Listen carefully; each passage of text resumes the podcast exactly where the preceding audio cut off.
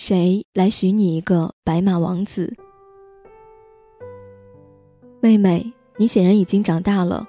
那天吃饭的时候，特地坐到我身边，我就知道你有话问我，而且一定不是学习上的问题。果然，你轻轻地问我：“姐，你谈恋爱的时候，家里知道吗？”饭局仓促，来不及多说，一切以麦来继续倾诉。我真是羡慕你啊，妹妹。我那个时代还没有宽带。如果有网络日记，我想我的父母就不会知道了。坦白地说，那时我并没有打算让家里知道，可父母还是发现了。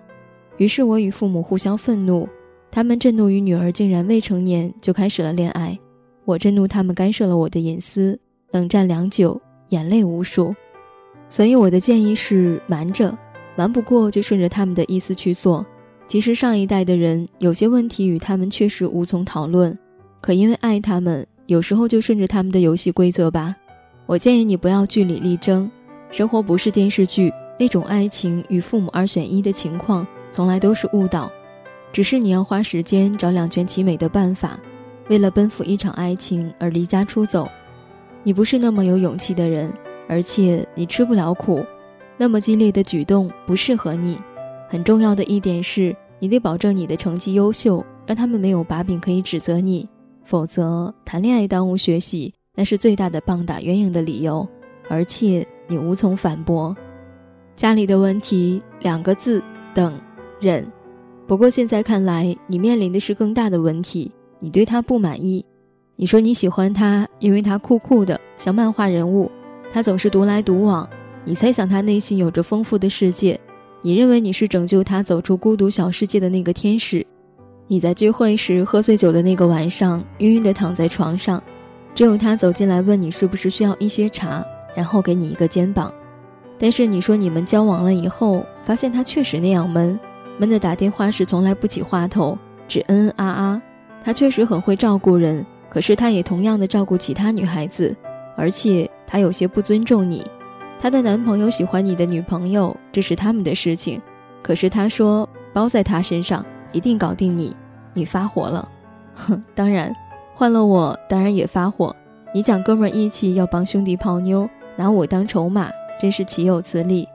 可是妹妹，你当初不就是喜欢他这种漫画气质吗？你矛盾了吧？我想我应该告诉你，世界上没有一个男孩子可以有你想象的那么好。谁来许你一个白马王子？那是小时候的童话。事实是，满地都是青蛙，你要慢慢找。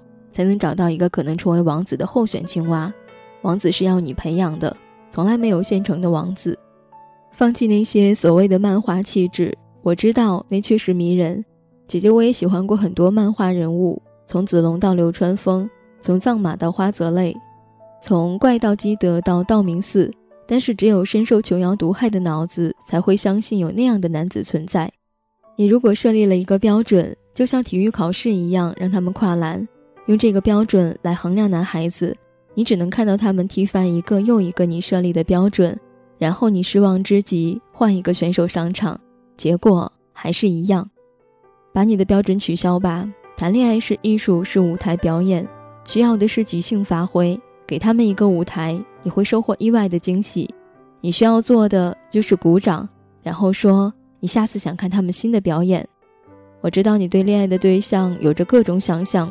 曼妙的、惊心动魄的、浪漫的，你送给他一个小礼物的时候，你都设想了一千遍他的反应。其实你不去设想，或许能让你自己更高兴，因为最后他的反应一定不是你能想到的。恋爱中少想一些，就能幸福一些，这是我能告诉你的经验。如果你老在想他什么地方没有达到你要的程度、你要的反应，哎，你要的不过是木偶白马王子，可他不是。如他所示，由他，然后爱他。做不到，那就去看漫画，别谈恋爱。没有人许你一个白马王子，就这样简单。